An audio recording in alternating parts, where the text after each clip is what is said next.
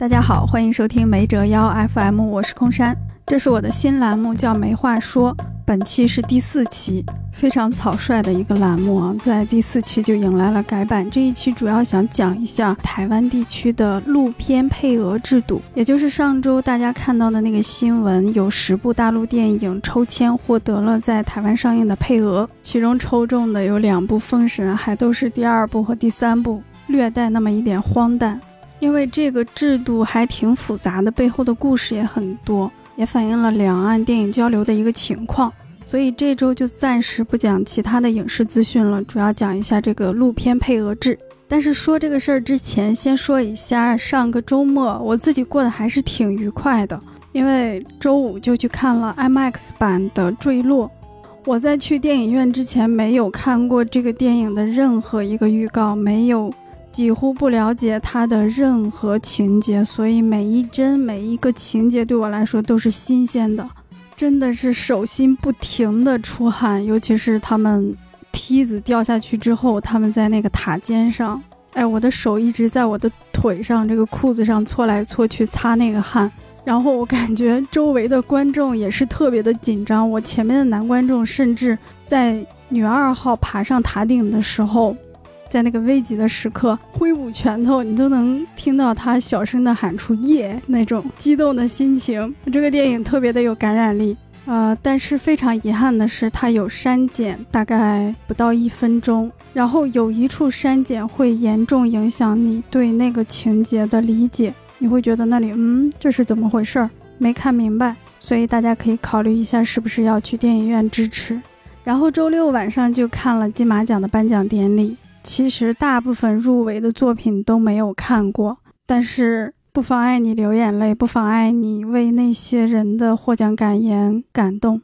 我觉得在金马奖上获得的这种感动，所目睹的、所感受到的这种真诚，是华语影坛其他的颁奖礼很少能呈现出来的，非常神奇。而且金马奖上的那些获奖者是那么的可爱、温柔，那么的真诚。他们好像处于一个更善于表达自己情感的地方，包括张艾嘉的获奖感言。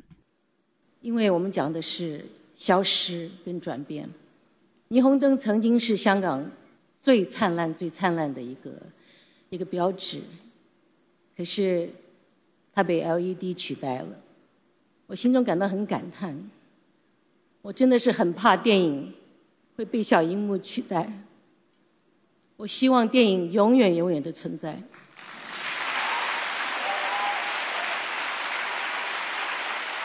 好的，下面来正式讲一讲这个录片配额制。那我接下来说的台湾都指的是中国台湾或台湾地区啊。我们尽量不要像综艺节目里那样死要加引号，台湾永远要说中国台湾，香港角要说成中国香港角。OK。那这个录片配额制呢，基本是在二零零零年确立的。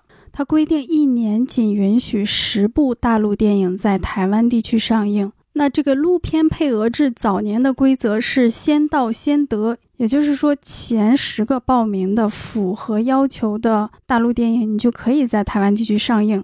我查到有一个媒体报道说。二零一一年十二月三十一日就发生了可笑的一幕：十多家发行商通宵达旦排队，为的是二零一二年一月一日一大早冲到相关部门的办公室送件抢名额。那能查到的最早的二零一一年获得配额的大陆电影有《花木兰》《疯狂的赛车》《三枪拍案惊奇》。喜羊羊与灰太狼之虎虎生威、唐山大地震，那等等这些电影在那一年获得了配额。那这些电影可能就是排队特别早的、通宵达旦的，因为这个方法太不科学，而且会导致一些混乱，所以在二零一三年就改成了抽签制。也是在这一年，台湾想过，甚至已经提出了开放十五个名额，但是因为当时发生了一些事情，导致这个没有成型。那这个抽签制实行的第一年，只有二十二部符合要求的大陆电影参加了抽签。后来的数字是一直上涨的，最多的时候可能快五十部。那第一年抽签的时候，有很多优秀电影抽中了，比如《中国合伙人》《王的盛宴》《神探亨特张》《浮城谜事》一九四二等等，还有陈凯歌的《搜索》，宁浩的《黄金大劫案》。这其中有一些电影，我们当时都是瞧不上的啊，现在一说起来都觉得，嗯，还很不错嘛。那抽完签之后呢，会有两种情况，一种是这个作品弃权了，我不上了。比如说独自上场，现在改名叫李娜，她两次抽中过，但两次弃权，因为你不可能在没有拿到龙标的情况下去别的地区进行公映。像今年又抽中的《古董局中局》，它本来去年就抽中了，可以在台湾上映，也弃权了，因为它在内地公映的日期是去年十二月，公映许可证下的也没有那么早，所以就只能弃权。而且大陆电影想在台湾上的话，你是需要提供你在内地获得的这个公映许可证的，而且通常要求你拿到那个证的日期和你申请的日期中间不超过两年。但是如果因为制作啊或者其他原因你没拿到大陆的供应许可证，也可以用其他的授权书来代替。不过这对大陆电影来说是不可行的。在大家的印象里，以前 First 那样的电影节啊，以前它是可以公开的放映没有拿到龙标的作品的，但是现在也不太行了。很多抽中的大陆电影弃权，通常都是因为没有拿到公映许可证。那他弃权之后，就会有第十一号依次递补。另一种情况是你抽中了，但是你必须要符合台湾地区的那个播映展览观摩许可办法，还有它的电影法相关规定，你需要向当局申请分级。我们知道台湾电影是分级的，比如你是十八禁啊，你是腐十五啊，相关部门会核发分级证明，然后你的类别只能是以下七种。爱情、文艺、伦理、亲情、温馨、趣味，好奇怪啊！为什么温馨趣味也是一个类型？还有宫廷历史、武侠传奇、悬疑、惊悚、冒险、动作。如果在这个审核过程中发现你不符合一些法律法规要求、一些报名要求，那就会被剥夺资格。那么有哪些抽中的没有自行弃权，但仍然被拒绝放映的电影呢？这两年有两个例子。一个是中国医生，一个是长津湖。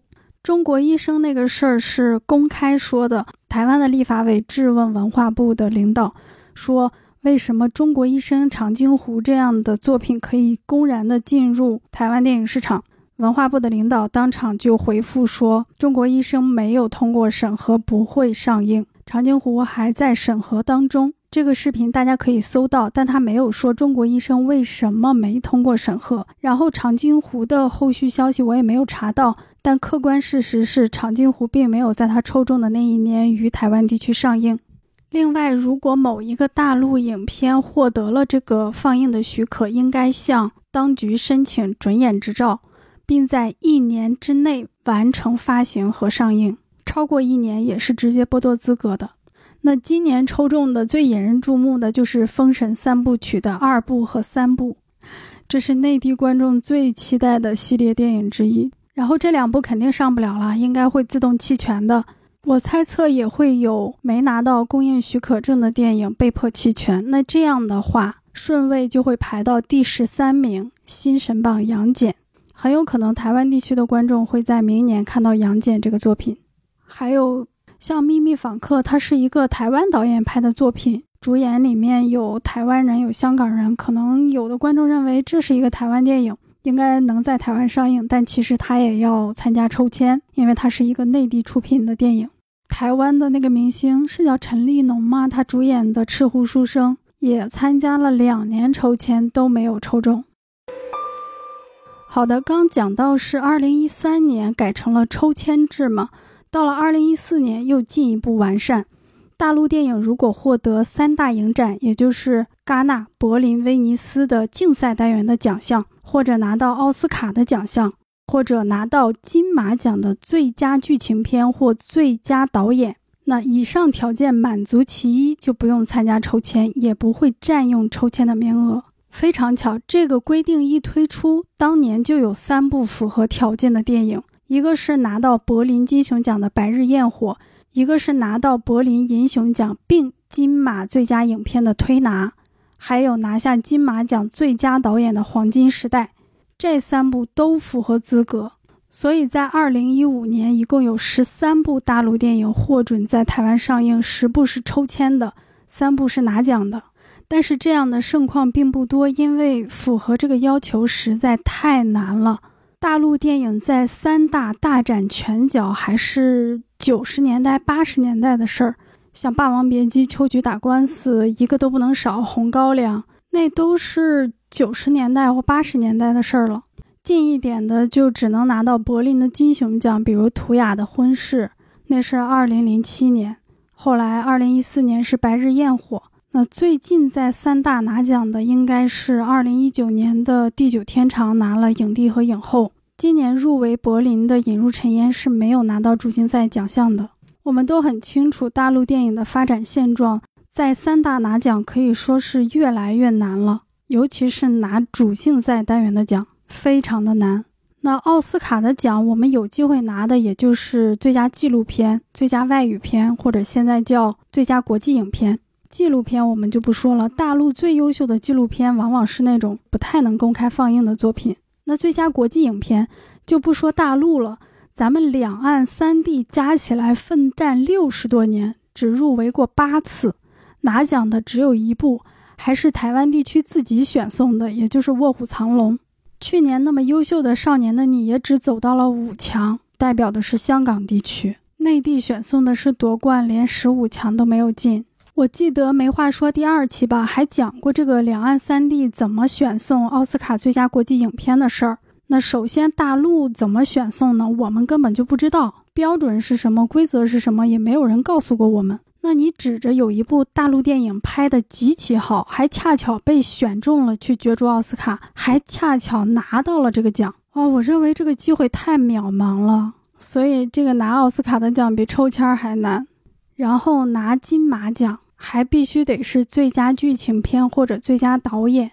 那大陆电影在这个规定推出之后，拿到过最佳剧情片的只有三部：二零一四年的《推拿》，二零一六年的《八月》，二零一八年的《大象席地而坐》。《大象席地而坐》，我们之后会重点说一下它在台湾地区的票房和它的版权。然后拿到金马最佳导演的，二零一四年黄金时代的许鞍华，二零一六年我不是潘金莲的冯小刚。二零一七年嘉年华的文彦，二零一八年影张艺谋。那大象和张艺谋拿奖的这一年，也就是李安站在台上，请巩俐和他一起来颁最佳剧情长片，巩俐在台下笑了一笑，没有上台的那一年。到现在已经六年了，我们不知道内地主流电影何时能够重返金马，大陆主流电影不能重返金马。那也就不存在大陆电影能拿到最佳剧情片和最佳导演，包括前面那么难的奥斯卡奖，还有渐行渐远的三大。那大陆电影在台湾上映，似乎就只剩下了配额抽签这一条路。哎，我这个措辞不太准确，一会儿说内地，一会儿说大陆，哈。相对台湾的话，我们应该用的比较标准的词是大陆，但是大家明白我的意思就好。然后，台湾有很多的评论者是反对这个配额制度的，即便是在出现金马的那个争议之后，依然是很反感这个制度。有这么几个原因啊，第一是认为这个制度没有用，你限制大陆电影在台湾上映，对台湾本土电影的发展没有任何的帮助。你限制不限制，台湾电影市场就是这么回事儿。台湾电影能不能发展起来，这里的市场能不能繁荣起来，跟你限制不限制大陆电影是没关系的。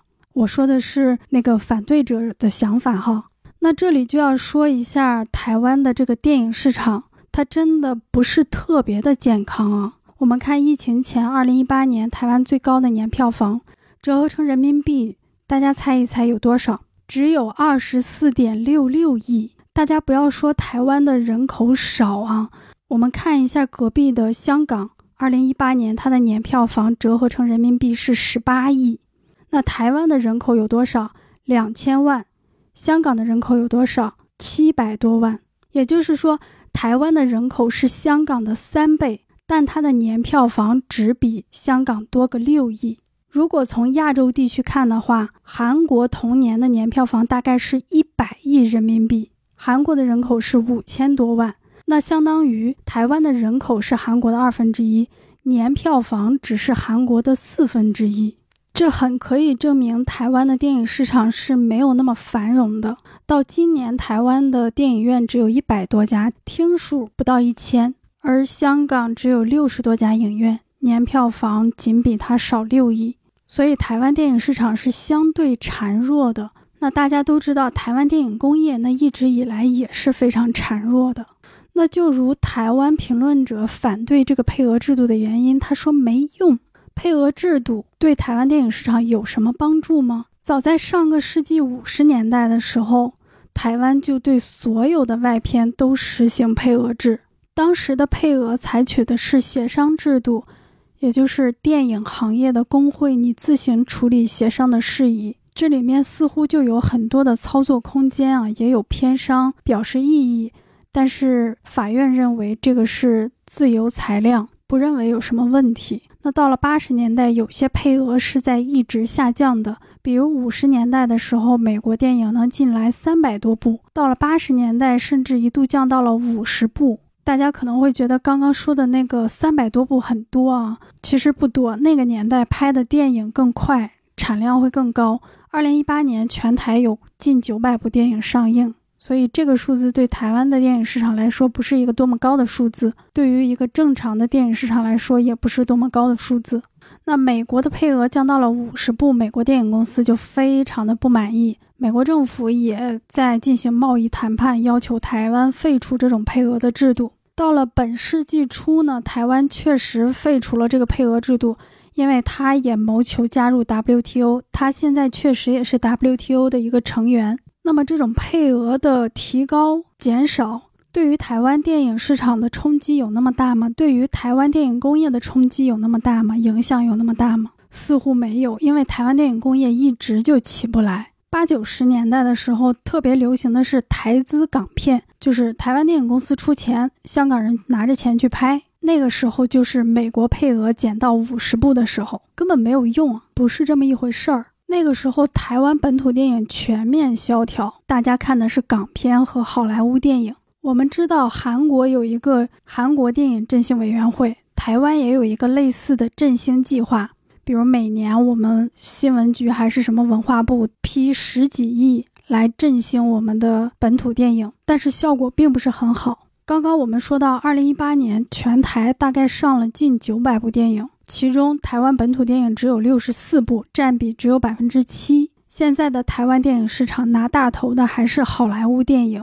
根据雅虎财经的一个报道，台湾电影市场票房的主力贡献者长期是美国大片，占比超过五成，然后是日韩片及台湾本土片。台湾本土电影长期只能占一成。但是这两年情况有所好转，因为一些台湾的电影卖的也挺不错的，比如《月老》卖了两亿多台币，《返校》那个恐怖片也卖了两亿多。所以台湾这个电影市场，首先它不繁荣，其次是它本土电影工业不强，在这两种情形叠加的情况下。那你放更多的外部电影进来，还是只针对大陆地区？我放它十部，我放它五部或者三十部之间的差异，那配额制度的反对者认为并没有那么大。另外一个反对的原因是认为这个规则不公平，不符合贸易公平的原则。因为台湾也是 WTO 组织的成员，你应该保持一个开放包容的市场态度。而且反对者说。大陆对台湾电影并没有实行配额制度，呃，好像确实没有啊。我去看了一下数据，大陆上映台湾电影，二零一三年应该是一个高峰，有十多部，但是从二零一三年之后，数量也是在减少的。没有哪一年超过十部，虽然没有实行那个配额制度，但是实际上放映的数量也是非常少的。然后类似的配额制度，可能我们大陆观众会熟悉一点，因为因为我们以前引进好莱坞电影啊等等都是有配额的，比如加入 WTO 前后，那每年可能只有二十个名额，到了二零一二年，我们又增加了十四个名额。我们不是针对某一地区，我们是针对除内地以外的整个的海外电影市场。然后台湾是只针对大陆电影市场。其实这种配额制度很多国家也有，呃，WTO 里面有一个规定叫做文化例外，就是你可以保障本土文化不受外来文化的入侵甚至殖民。操作的方法包括你限制外片的数量或者是播映的时间，还有一种方法是保持你本土电影最低的上映时间。比如韩国电影市场那么繁荣的韩国，它唯一使用的一个保护政策就是最低放映时间，要求韩国境内本土电影放映时间最低为一百四十六天。这个政策是一九八六年开始的。然后过了几年，韩国想要加入 WTO，想要把这个本土电影放映时间由一百四十六天缩短至九十二天，就直接导致了韩国电影史上最著名的光头行动。所以韩国政府就取消了更改这个最低放映一百四十六天的政策，一定程度上保护了韩国本土电影的成长。这个制度叫银幕配额制，直到二零零六年。这个一百四十六天的数字才下降至七十三天。二零零六年那个时候，韩国电影已经非常繁荣了。那一年的代表作品是奉俊昊的《汉江怪物》，一个特效电影。所以，保护本土电影、发展本土电影工业有很多方法。极端的使用配额制度可能是最保守的一种方法。或许还会减轻本土电影市场的活力。当然，这不是台湾电影市场的主要问题啊，它挺有活力的，上的片子挺多的，竞争挺充分的。那第三个反对配额制度的原因，就是认为这个制度不科学，太随机了，选的影片很多可能非常差，而真正好的作品选不进来。那比如去年选中了《四海》。但是像八百呀、悬崖之上啊这些电影就落选了。另外呢，有人不反对配额制度，但是认为应该放宽限制，比如只要入围三大奥斯卡金马的作品，不管他拿没拿奖，就应该免除抽签的环节。但就目前的形势来看，这个制度似乎没有要改变的迹象，尤其是两岸关系变化莫测，最不重要的电影似乎就更无人在意了。我觉得不管在什么市场，受伤的总是观众，总是影迷。我觉得有时候也像一种对照，当你限制别的地方的电影，不让他们进来，对你自己似乎并没有什么太大的好处。我认为配额制度也不是这样用的，不管对于哪个市场来说。那么被抽中或者拿了奖去台湾上映的这些。大陆电影他们的票房怎么样呢？在金马奖上拿了两个影后的《七月与安生》也是抽签抽过去的，最终卖了四百多万，折合成人民币的话大概是九十二万人民币，这已经是非常非常好的成绩了。大家记不记得港囧那个电影在内地卖了十六亿，到了台湾票房好像只有四千多台币，观众的总人次好像不到二十。总票房折合人民币的话，应该都不到一千块。这个港囧里面有一个《还珠格格》的主角呀，就在那个市场上似乎没有任何的吸引力。然后，《还珠格格》的另一位主角林心如，现在台湾电视剧市场的一个重要人物。林心如，他那时候主演的《京城八十一号》在台湾只卖了六千多块。我说的是人民币啊，以下的单位都是人民币。《乘风破浪》韩寒的作品在台湾卖了三十六万。冯小刚的《一九四二》卖了八万多，我不是潘金莲二十九万，有成龙主演的那个《铁道飞虎》，这个卖了四十五万，成绩已经是很不错的了。那个《狼图腾》特效大片去台湾只卖了四千多块钱人民币啊，《浮城谜事》两万，《神探亨特张》两万，《天注定》十一万，《天注定》在台湾上映过，在内地没有上映过，就这些。这些数字听着都非常的不可思议。你再回过头来看一下，《七月与安生》在那里卖了九十二万人民币，已经非常了不起了。这当然有一种原因是上映的大陆电影总是很慢很晚，可能很多时候资源已经流出了，大部分影迷已经看过了，那它的票房自然就会很差。然后近些年卖的最好的应该是《大象席地而坐》，金马的最佳影片。他当时拿下金马最佳剧情长片的时候，是有很多片商来竞价购买的。台湾片商竞价购买大陆电影这种情况不是很多见，因为你比如一个电影最终只能卖个两三万块钱人民币的票房，用得着什么竞价吗？你可以想象，一个台湾片商如果买一个大陆的商业片，版权费会有多低？我相信我们很多听友现在都能拿出钱来 去买《大象席地而坐》。在经过几轮竞标抬价之后呢，其实也只卖了二十八万人民币。但是我们知道，这个版权是归属于胡波父母的，所以让这个数字也变得很重要。然后，《大象席地而坐》在台湾非常火，预售就破了百万。这里说的是台币啊，你想想，《七月与安生》一个那么贴切台湾电影市场的作品，双黄蛋影后，它最终只卖了四百万台币。但是，《大象席地而坐》它预售就破了百万，最终的票房是落在了七百万台币上。也就是将近一百六十万人民币，一直到那一年农历新年的时候，《大象席地而坐》还在台湾上映，还在收票房。而且我们要考虑到这个电影的时长，它是三小时五十四分钟。你可以想象台湾观众对这个电影的热爱，对这个电影的喜欢。很多的台湾媒体、台湾影评人发表非常长的评论来解析这个作品，这也是少有的没有在内地公映却在台湾公映的大陆电影。所以看这些数字的话，哪怕卖的最好的《大象席地而坐》，它也只有七百万台币，对于台湾电影市场其实不构成什么冲击。就在目前的情况下，不构成什么冲击。如果彻底放开，那确实是说不好，但那也只是冲击大小的问题。我觉得现在台湾电影是在发展的，台湾电影工业也是在发展的，有很多类型片涌现出来，像现在最出色的恐怖片《咒》，它在网飞全球的电影榜上能排到第三名，在台湾卖的也很好，票房破亿。还有程伟豪的《红衣小女孩》，我觉得程伟豪是台湾电影市场一个先行者。你比如他把恐怖片和台湾民俗结合到一起，他后来又拍了《目击者》这样的犯罪电影，还有在内地也上映过的悬疑片《机魂》，包括最近非常多人关注的那个冥婚同性电影，关于我和鬼变成家人的那件事。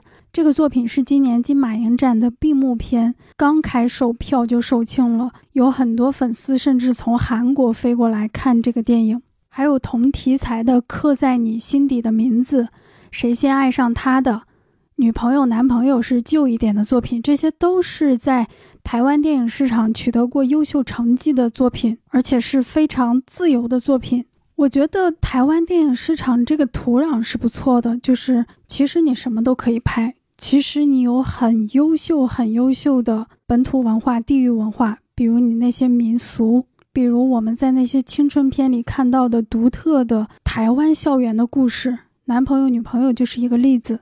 现在是一个发展类型片的好机会，因为流媒体也加入了进来，你的资金有了更多的来源。寄生虫那样的电影证明了作品足够优秀，类型化足够优秀，那些高傲的。以前不太接受字幕的美国观众，他们也能够接受字幕，也能够接受其他文化的作品。当然，配额制度似乎与这些都没有关系。配额制度好像是从另一个层面考虑的，它跟电影工业无关，它跟艺术创作、艺术交流也无关。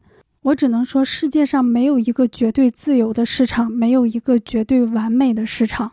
包括最近台湾电影市场发生的一个事情，可能很多朋友听过这个名字《流麻沟十五号》，现在在台湾非常的火。它改编自白色恐怖时期绿岛监狱中女狱囚的真实故事。这个电影刻画了三个这样的女性，她们犯了什么罪呢？她们被称为思想犯，三个女思想犯。包括女学生、一个舞蹈演员、一个年轻的母亲，他们因为读了几本书、唱了几首歌，就突然间消失了，被带到了火烧岛服刑，被抹去名字，只能用编号来称呼彼此。流麻沟十五号就是其中一个人的名字。然后这个电影在南投市电影院，南投市是台湾中部的一个城市，因为这个城市唯一的电影院南投戏院放映《流麻沟十五号》。这个影院的 Facebook 主页遭到了大量的政治性留言洗版，然后影院决定停止放映这个电影。这样一个呈现打压思想自由的电影，竟然被一些拥有极端思想的人给攻击的，在某个影院下映了。特别讽刺的是，《流麻沟十五号》的这个主角，他是以张长美为原型的。张长美这个人，他正好就是南头市的人。他十七岁的时候在台中被诬陷关押，受尽折磨。然后以他为原型的电影在他的家乡被大规模的谩骂。有网友留言就说：“越不愿意面对政治，就越容易被政治霸凌。”我想，这个世界上的许多事情都是不进则退的，不管是拍电影也好。还是我们现在的一些思潮，我们反抗的爹味儿，我们争取的女性权益，我们崇尚的公平正义。如果你不去奋斗，那它就会失去。不管在哪里，不管那的月亮圆不圆。但同时，我们也可以看到这里面的一种差异，就是那些极端的观众，他们并不会向什么举报，他们也并没有举报成功，他们只是通过他们的极端影响了一家影院。而这个《流麻沟十五号》仍然在台湾的很多影院上映。好的，这期节目就到这里，不知道大家什么时候能听到，能不能听到？不知道下一期会是什么样子，因为因为马上可能要忙碌起来，不知道还有没有时间录这个节目。然后我还有一个策划是，过去十几年中国电影媒体发生了什么，还在制作，还在制作，没有放弃。我希望没折腰 FM 这个播客会有评论、大型的策划和怎么说呢？资讯观察类的节目。那么这么三个内容来组成，嗯，这是我自己的幻想，不知道之后会不会改变。好的，祝大家这一周愉快，再见。